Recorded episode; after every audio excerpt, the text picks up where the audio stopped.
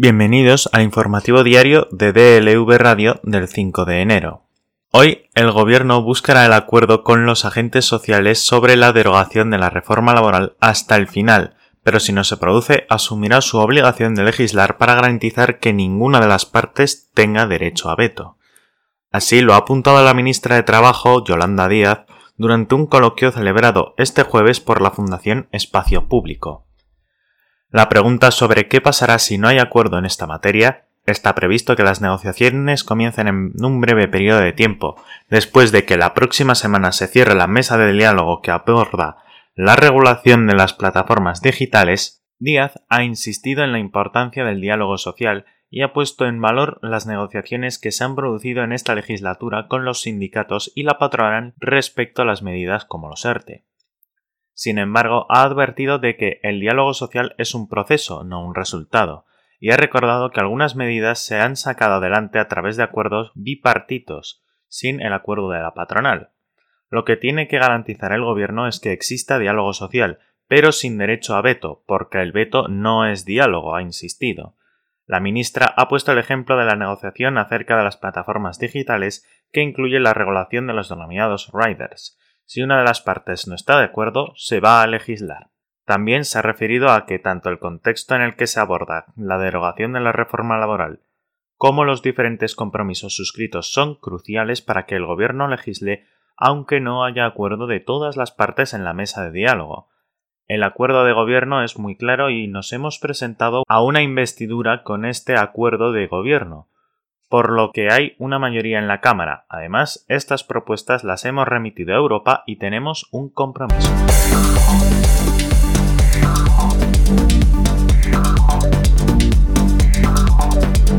El Gobierno y las comunidades autónomas han acordado este jueves incluir al lobo ibérico en el listado de especies silvestres en régimen de protección especial, lo que implica que dejará de ser considerado como una especie cinegética y su caza quedará prohibida en todo el país, informan fuentes del Ministerio para la Transición Ecológica. El acuerdo que ha sido alcanzado en la Comisión Estatal para el Patrimonio Natural ha llegado después de dos votaciones en las que participaba el Gobierno y los ejecutivos autonómicos. En la primera ronda ha habido un empate entre ambas posturas que ha llevado a una segunda votación, la cual se ha resuelto con la inclusión del lobo en ese listado de protección especial. También se ha abierto una votación para tratar de dotar a la tórtola de un estatus similar a la del lobo. Tras dos votaciones con empate, no se ha conseguido resolver la situación de este ave. No obstante, algunas comunidades autónomas han propuesto establecer una moratoria que impida su caza hasta que sus poblaciones se recuperen, ya que experimentan un declive del 32% en las últimas décadas, según los datos de la Sociedad Española de Ornitología. Por lo que se refiere al lobo, la nueva figura de protección admite que la especie homogenice su situación en todo el Estado español. Ahora el Ministerio de Transición Ecológica deberá emitir una orden que obliga a los gobiernos autonómicos a establecer mecanismos con los que controlar las poblaciones de este animal emblemático. La población del lobo tiene una relevancia importante en las regiones al norte del Duero, donde las poblaciones de este depredador están más asentadas. Tanto es así que en el mes de noviembre Galicia, Asturias, Cantabria y Castilla y León firmaron una carta conjunta dirigida al gobierno en la que mostraban su oposición a la inclusión de este animal dentro de la lista de especies en régimen de protección especial. Hoy la naturaleza hace historia, ha dicho Luis Miguel Domínguez, director del Lobo Marley, quien lleva décadas trabajando desde el activismo para prohibir la caza del depredador. Por fin el lobo podrá ser respetado legislativamente por el gobierno de España, es un día alegre, ha añadido, para asegurar que la decisión de elevar la protección de esta especie pone en nuestro país en la modernidad a través de la conservación de la naturaleza.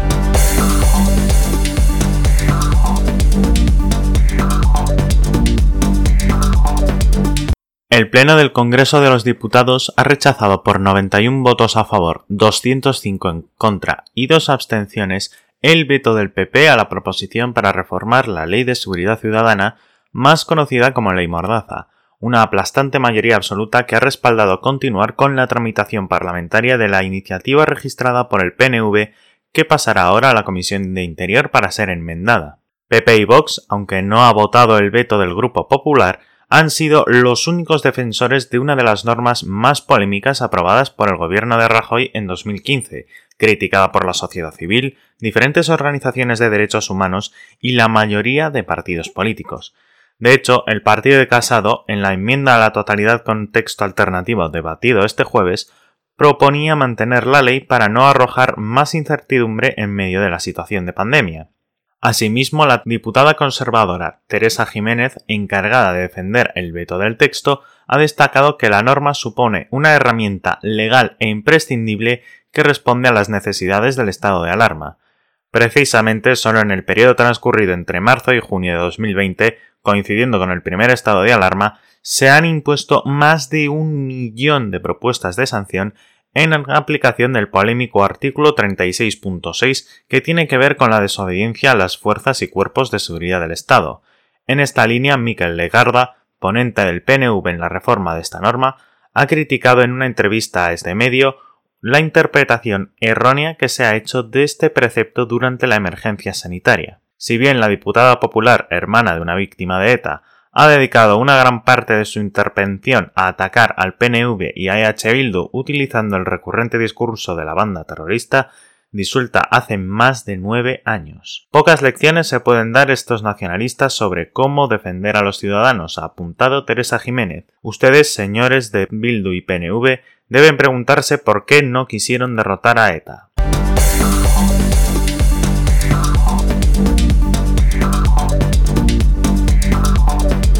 En el escrito que Luis Bárcenas envió a la Fiscalía Anticorrupción, el exgerente y ex tesorero del PP, hoy en prisión, afirma que, entre otros, Javier Arenas, el factotum del partido en Andalucía durante muchísimos años, hoy aún en activo como senador por designación autonómica, cobró mensualmente retribuciones y complementos de sueldo provenientes de los ingresos ocultos, en B, es decir, presuntamente fuera del control de la hacienda pública. Las personas que recibieron estos complementos salariales, asegura Bárcenas, que estuvo en sus responsabilidades hasta finales de 2009, fueron en concreto Mariano Rajoy, Dolores de Cospedal, Federico Trillo, Pío García Escudero, Francisco Álvarez Cascos, Ángela Cebes, Javier Arenas, Rodrigo Rato y Jaime Ignacio del Burgo.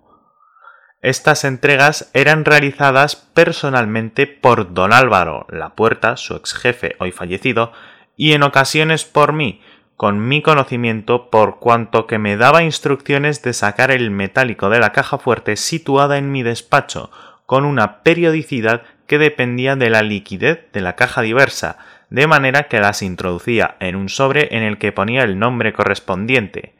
El PP andaluz que dirige el presidente de la Junta, Juanma Moreno, de quien depende, se decide en el Parlamento Autonómico, la designación de Arenas como senador, ha esquivado hasta ahora el tema. El diputado Ramón Herrera fue preguntado por el asunto en una rueda de prensa este jueves y respondió de manera escueta y sin comprometerse. Máximo respeto por las investigaciones judiciales. Desde el PP respetamos siempre en cualquier caso a la justicia. Durante años se han llevado a cabo las investigaciones. No creo que haya nada nuevo. El fantasma de la corrupción y de la financiación ilegal de campañas persigue al PP andaluz desde hace años, aunque nada se ha concretado judicialmente. Las investigaciones policiales vinculadas al caso Gürtel revelaron irregularidades negadas por el PP en las campañas de la primera década del siglo, en las que las empresas vinculadas a la trama hicieron servicios para los conservadores.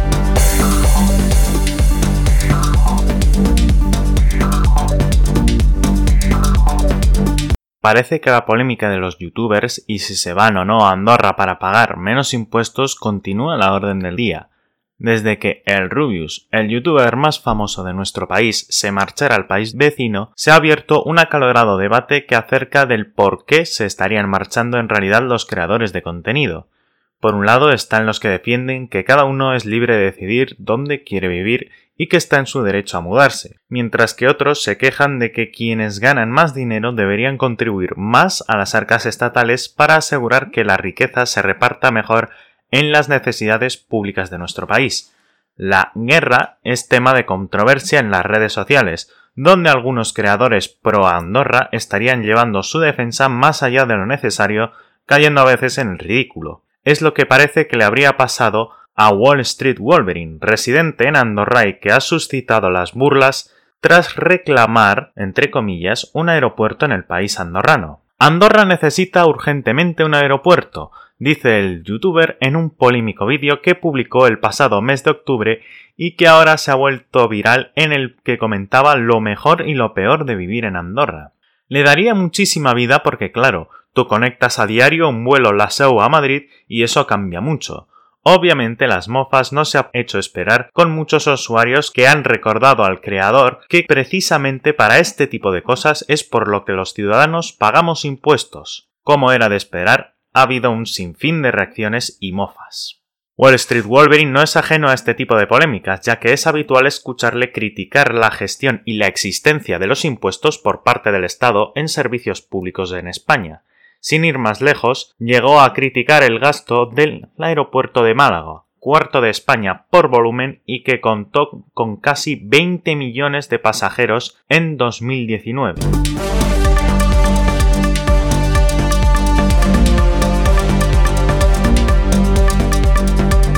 En el plano internacional, Janet Yellen, secretaria del Tesoro de Estados Unidos, apuntó ayer hacia posibles cambios en la regulación bursátil para asegurar el buen funcionamiento de los mercados.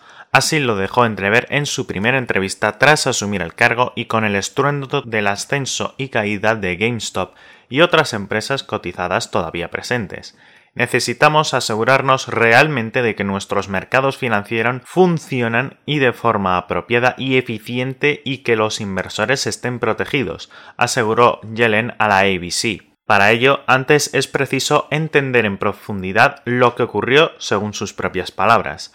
Vamos a discutir estos eventos recientes y discutir si se justifican más medidas. Es pronto para saber hasta dónde llegará Yellen, que ayer debatió el asunto con altos representantes de la Reserva Federal y la Securities Exchange Commission, el regulador de los mercados de Estados Unidos. En la Fed minimizaron el asunto. La presidenta de la Reserva Federal de Cleveland, Loretta Mester, lanzó un mensaje de calma. Deberíamos asegurarnos que la volatilidad no pase a otras partes del mercado, pero ahora no estamos en esa situación. Los cambios no parecen inminentes, aunque ahora son mucho más posibles tras el relevo de la Casa Blanca. Tradicionalmente los demócratas son más propensos a regular y es verdad que hay un buen agujero en lo relativo al brokerage, con disfuncionalidades evidentes en el mundo de las plataformas y las cámaras de compensación, explica David Tomás Navarro, gestor de renta variable en Antbank. Está por ver si la presunta concentración de los participantes en los foros de bolsa para alterar el precio de acciones da lugar a sanciones administrativas o tiene consecuencias penales.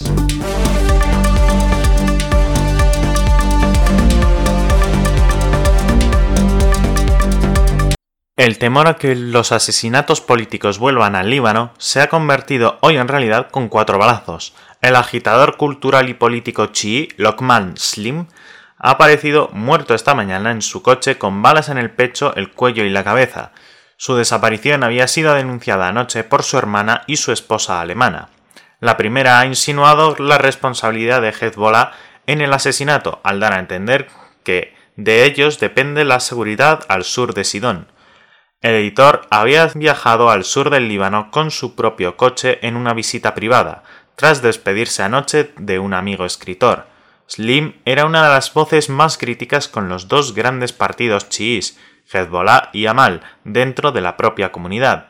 Slim de hecho avisó hace meses de que si algo le sucedía, los responsables serían los jefes de dichos partidos, Hassan Nasrallah y Nabi Berri, respectivamente. Lo hizo cuando, tras erigirse en una de las voces cantantes contra el sistema sectario y clientelar libanés, el jardín de su casa fue tomado ruidosamente por simpatizantes de dichas formaciones. Recientemente, en un canal de Arabia Saudí, sala de máquinas contra la participación del partido, milicia chií del gobierno libanés, Slim culpó a Hezbollah de tener parte de responsabilidad en la explosión de agosto en el puerto de Beirut que devastó varios kilómetros cuadrados de la ciudad.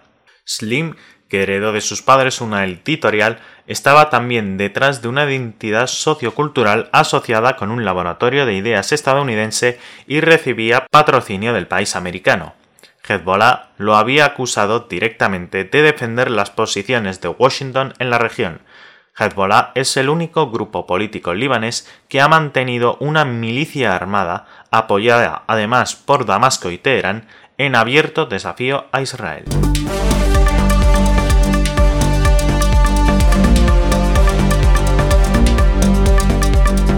El drama de la realeza británica The Crown, la comedia Schitt's Creek y el thriller Ozark lideraron las nominaciones a los Globos de Oro para la televisión el miércoles, mientras los votantes eligieron éxitos que entretuvieron las audiencias por streaming durante la pandemia. Los recién llegados Ted Lasso, The Flight Attendant y Emily in Paris fueron nominados a los premios de la televisión de la Asociación de la Prensa Extranjera de Hollywood, el grupo que entrega los Globos de Oro. Netflix Inc tuvo 20 series de televisión nominadas, más que cualquier otra cadena. HBO, propietaria de ATT Incorporated, quedó en segunda con 7 y Hulu, de Walt Disney Corporation, recibió 6 nominaciones. El streaming de televisión surgió como una importante fuente de entretenimiento el año pasado, cuando los cines debieron cerrar en medio de la pandemia y la gente pasó más tiempo en casa.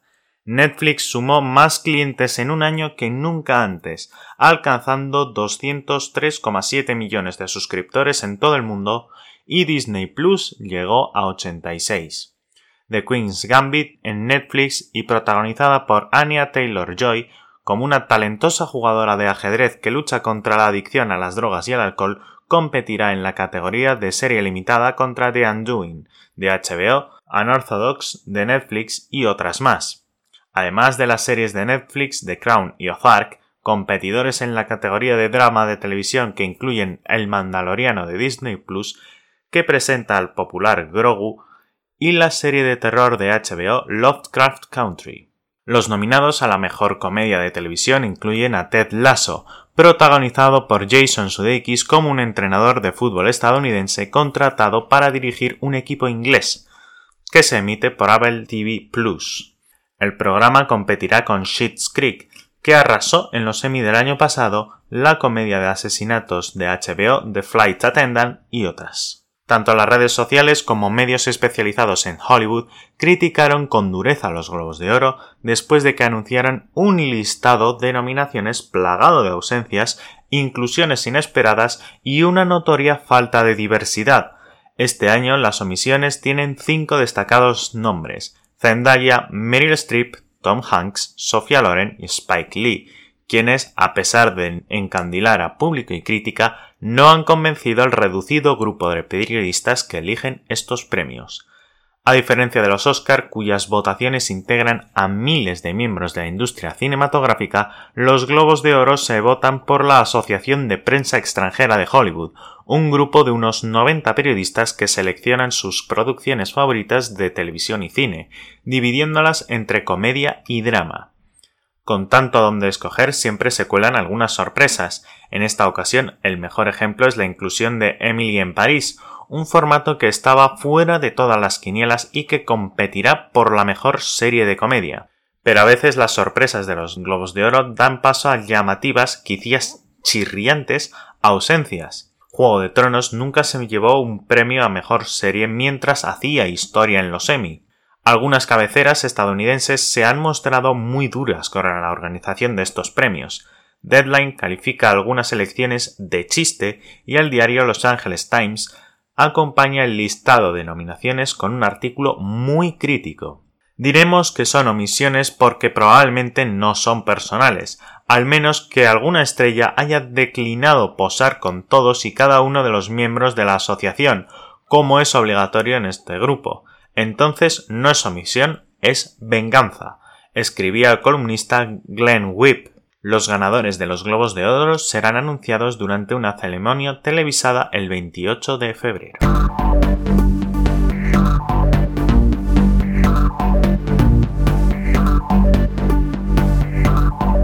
Hoy en Deportes, si recordamos lo sucedido tras uno de los accidentes más impactantes de los últimos años en la categoría máxima del automovilismo, Romain Grosjean afirmó que no quería que esa fuese su última experiencia al volante de un Fórmula 1, unas declaraciones que encontraron respuesta en boca de Toto Wolff.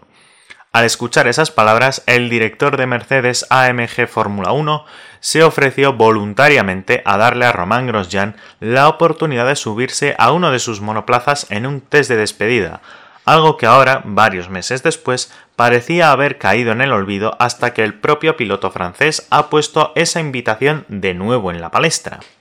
Estas fueron las declaraciones de Grosjean al respecto para Crash.net. Todavía estoy muy interesado en subirme a un coche de Fórmula 1 de Mercedes. Es una oferta que no puedes rechazar. Solo quiero saber qué se siente al pilotar uno de esos monoplazas.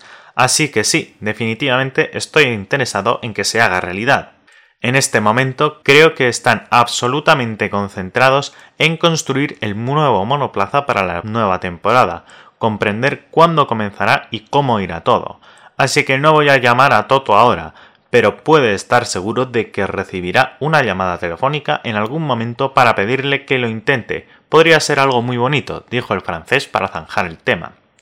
Por último, Romain Grosjean reconoció que ahora mismo prefiere centrarse en su nuevo proyecto alejado de la Fórmula 1.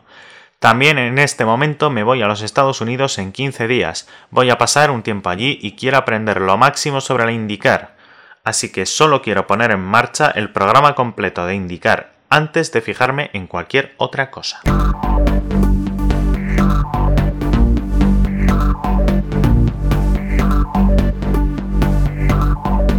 Y en la previsión meteorológica se espera que un centro de bajas presiones se sitúe sobre el norte peninsular, desplazándose hacia Francia, provocando cielos nubosos o cubiertos y precipitaciones en buena parte de la península y Canarias, acompañadas de algunas tormentas ocasionales, serán localmente persistentes en el área cantábrica, donde podrían llegar a ser localmente fuertes al principio, sin descartarlo en el área del estrecho y a primeras horas en Canarias. Las precipitaciones tenderán a remitir en Galicia, oeste de la meseta y en Canarias, y a extenderse durante el día hacia el este de la península.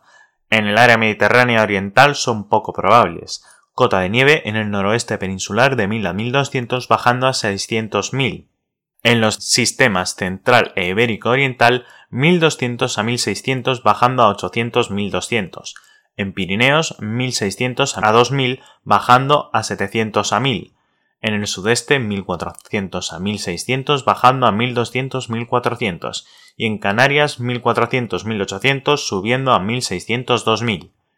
Posibilidad de brumas en montaña de la vertiente atlántica y Pirineos, así como calimas en el área mediterránea temperaturas en descenso en la península y Baleares, localmente notable en el centro interior este y sudeste peninsular, en aumento en Canarias. Se recuperarán unos valores más normales para la época en península y Canarias, manteniéndose elevados en Baleares, heladas en zona de montaña más intensas en el extremo norte, vientos del nordeste rolando a oeste en Galicia y Cantábrico. Del oeste y suroeste en la mitad sur y Baleares de componente sur rolando a noroeste en el nordeste peninsular y noroeste rolando a norte en Canarias, intervalos de viento fuerte en los litorales gallego, cantábrico oriental y sudeste peninsular, estrecho, Pirineos e Islas Canarias de más relieve.